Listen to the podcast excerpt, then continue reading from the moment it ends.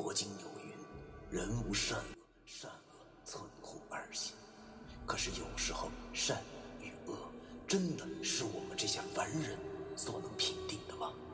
而什么是善与恶？难道就真的没有两全之法了吗？那些被现代社会定义为迷信的事物，他们很多和我们一样，同样有着感情，有家庭。难道我们真的还要为那坚强的正义消灭他们吗？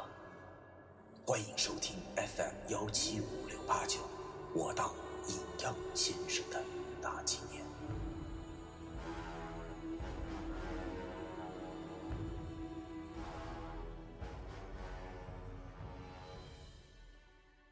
第一百五十七章，乡祖坟。哎呀，我去，果然是犯罪团伙！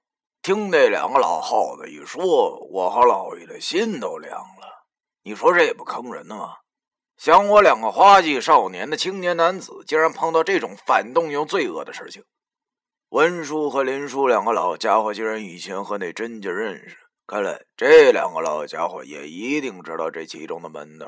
他大爷的，他俩不会也是帮凶吧？后来想想，这不可能。毕竟这两个老家伙嘴上虽然有点无德，但是心肠还算是不错的。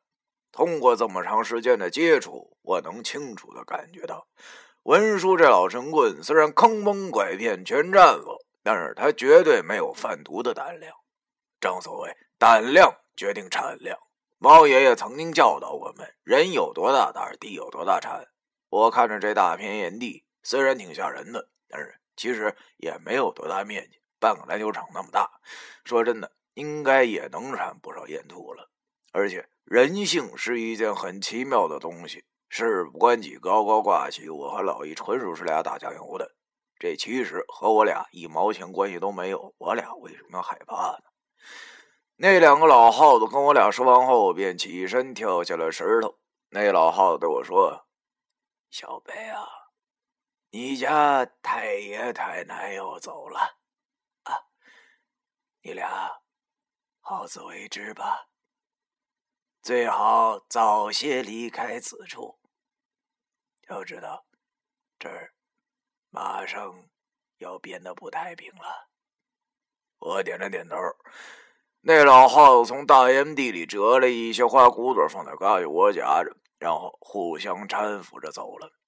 望着这俩老耗子的身影，竟然有一种让人感觉温馨的感觉。那老太太腿脚有些不太好，典型的小脚老太太。那个老头就轻轻的搀扶着她，一步一步的向东边走去了。看着这俩老耗子消失以后，我心中忽然冒出了个想法。那就是，也许下辈子有机会的话，投生个动物也不错。这俩老耗子应该也算得上是这个相濡以沫的一种表现吧？这不正是我想要的生活吗？此处绝对不是啥久留之地，还是快闪人，就当没看见才是王道。于是，我和老易又爬过了那柴火垛。然后向回山下的方向走去。走在路上，我脑中还是想着刚才那个问题，真是邪了门了。我苦笑了一下，这辈子还没活明白呢，就开始想下辈子了。人呢，反正下辈子也不托生人了，太累。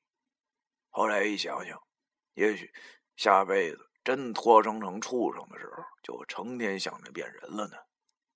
世间万物就是这样，望哪山都比这山高。还好我和老易找到了回去的路，但是这时已经是快傍晚了，日头落到了大山的那一边，不像是城市里那样被高楼阻拦。火烧云染红了天际，抬头望去，此时的天边就像是一件火红的女性内衣一般的诱人。看到我和老易。不由得吃了。我俩回到甄家，甄阿姨正在院子里浇菜，见我俩回来，便笑着和我俩说：“回来了，玩的高兴不？”也不知为何，现在郑阿姨在我心中的形象完全不同于上午了。可能是因为那片大烟地的关系吧。你说我俩也够倒霉的了。本来想上山摘猴头菇，谁知道这老易跟这个傻狍子竟然看到他兄弟就找不着北了，竟然让我俩发现了犯罪现场。想到这儿，我只能苦笑的点了点头，对郑阿姨说：“ 还行，还行，就是没找着蘑菇。”郑阿姨浇完了小菜园子，顺手摘了两颗生菜，然后对我俩说：“可能是没下雨的关系吧，所以很少。走吧，先回屋，一会儿该吃饭了。”我们便走回了屋子里。客厅内，见到温叔和林叔这俩老家伙各自坐在沙发的一角，正在看电视。我俩回来也没搭理我俩。我见这俩老家伙似乎也是有心事一般，脸都拉个老长，跟长白山似的。我俩见各自的老板好像都挺不爽的样子，就没敢咋呼，便像个鹌鹑一样的找了一个地方一坐。甄家的人也都在。儿媳妇们应该都在厨房做饭吧？客厅里甄家的人除了甄阿姨外，还有三个男的，估计他家这一代是四个孩子吧，因为那个老三已经挂了。张阿姨来到了文叔和林叔中间坐下，然后对他俩说：“文哥、林哥，你俩想出什么头绪了吗？”文叔这老家伙抽了口烟，然后对张阿姨说。哎呀，没别的办法了，明儿就上山吧，先看看你家祖坟再说。在座的几个中年人都点了点头，我和老易则摇了摇头。这些人看上去不傻呀，怎么好像年龄都活到狗身上了呢？怎么居然这么相信这俩老家伙？没多久就开饭了。那甄家的老爷子又开始和两个老神棍唠起了那些陈芝麻烂谷子的事儿。晚饭略显清淡，但依然全是野味儿，烤鹌鹑、炸麻雀，外加地道的东北大饭包。不得不说，这炸麻雀真的太好吃了，吃了一口竟然停不住嘴。我真怀疑我上辈子是不是狐狸啥的，对这种东西竟然有如此的偏好。饭后，郑阿姨带我们上二楼。因为之前文书嘱咐过，收拾出了两间客房，只不过里头都是双人床，要我和老易俩人住一间是不可能的。那那老家伙不得炸庙啊！所以我只好跟这个老头挤一张床了。这老神棍睡觉爱打呼噜，看来这一晚上是有够受的了。洗漱完毕后，我们便很早就躺床上了，因为文书说明儿就要早起看坟，所以要睡个好觉。可是躺在床上，我却怎么也睡不着。深山中的黑夜，我是见识过的，真真正正的伸手不见五指。文叔好像和我一样也睡不着。这老家伙在床边点着了根烟，黑暗中随着那香烟的燃烧，映出了文叔这老家伙有些发愁的脸。他为啥要发愁呢？这到底出了什么事儿了？这是。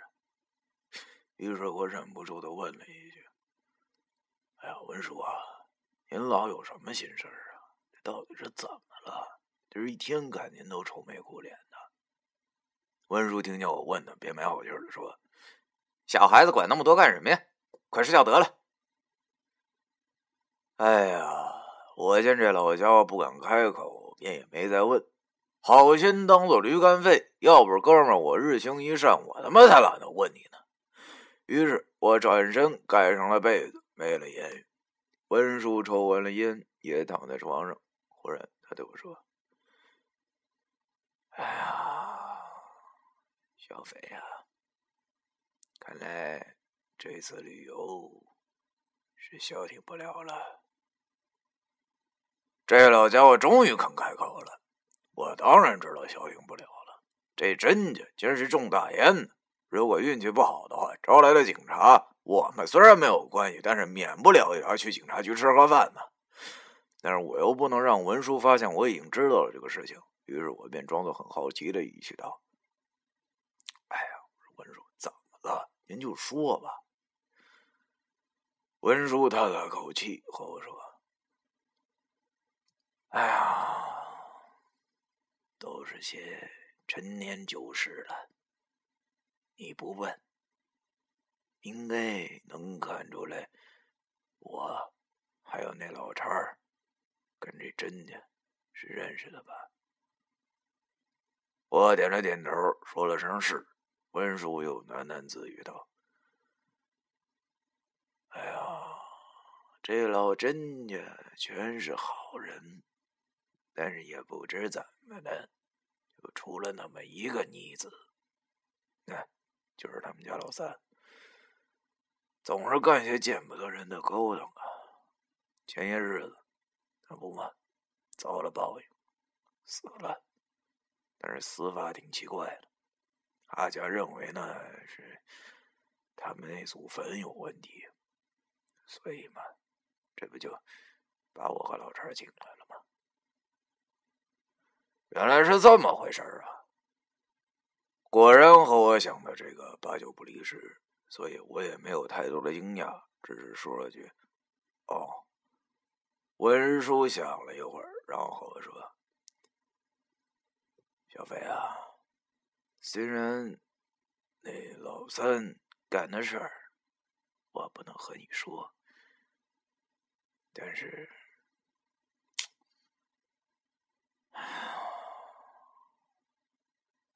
这次真的会挺危险的。你如果想走的话，明儿就回哈尔滨吧，工资照发，而且这个月再给你加五百块钱。呵，哎呀，这话从这老家伙嘴里说出来，还真让我挺吃惊的。要知道，上次我守灵对着一具尸体一晚上才给我二百五，这次居然什么都不用做就给我加五百，真怀疑这老神棍是不是冲了什么了？难道是假酒喝多了？怎么说起胡话了呢？本来听到这老家伙说出这话，我心里应该挺高兴的。去他大爷的！事不关己。再说了，虽然这甄家就那老三中大烟，但是如果文书唬我呢？这不典型的拉拢青少年下水吗？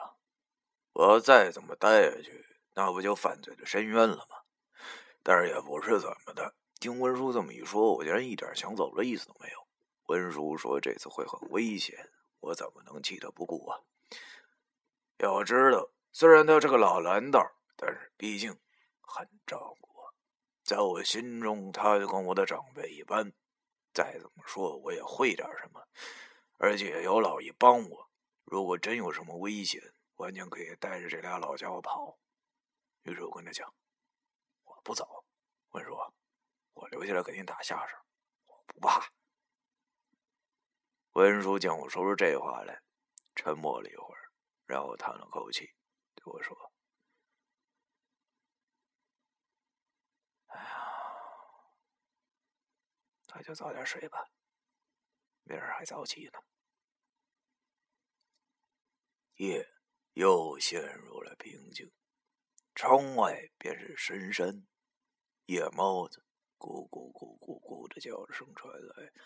我却怎么也睡不着。明天去看坟地，这俩老家伙虽然也会点藏经，但是也不怎么靠谱。看来还是得靠老易的分水泼沙了。想着想着，便也睡着了。醒来的时候，已经是鸡鸣天亮。温叔这老家伙竟然早就起来了，正在收拾带来的东西。他从包中拿出了罗庚和纸钱，见我醒了，便让我快点去洗漱，然后七点左右就出发了。我点了点头，洗完脸，在我回房间的路上，看见正在擦眼屎的老易。这老小子看来也是才醒。我跟他说：“等会儿去看地，分水破煞的东西都带了吧。”老易点了点头，指了指自己的改装表，跟我说：“有它就够了。”吃过了早饭，在甄家那四个人的带领下，我们便往山上走去。祖坟砌在山上并不奇怪，因为我家的祖坟便是在山上的。这一路走倒是挺费事儿，不像我和老易昨天走的路那么平整，而是十分崎岖的山路，有些地方还充满了泥泞。半个小时过去了，我问身边的郑阿姨还有多久能到。郑阿姨指了指前方那个山头，跟我说。不远了，过了那个山头，再走一会儿就到了，大概二十分钟吧。我点了点头。按照藏书上来说，山坟的风水外围的覆盖是三里三，也就是说，如果这家的祖坟风水好的话，那么现在我们就应该已经走到了这个局里。只不过管中窥豹，可见一斑，不到中央的部分，老易是没办法看出门道的，所以我们便继续往前走。走了没多久，我就闻到了一股刺鼻的气味怎么描述呢？就好像是臭豆腐长毛了，或者是咸鸭蛋没腌好。具体来说，就是烂肉的味儿。本来大家都挺累的，也不知道从哪儿就传来了这么股浓重的气味我们都皱了皱眉头，而郑阿姨毕竟是女人，她捂着嘴，差点没吐出来。这味儿是哪儿来的呀？好像……就是从路边的草丛里，两个老神棍带着我们趟进了草丛。没走多远，我就感觉到脚下一阵柔软，就好像是踩到了稀泥一样。下意识的一低头，顿时吓得我魂飞魄散。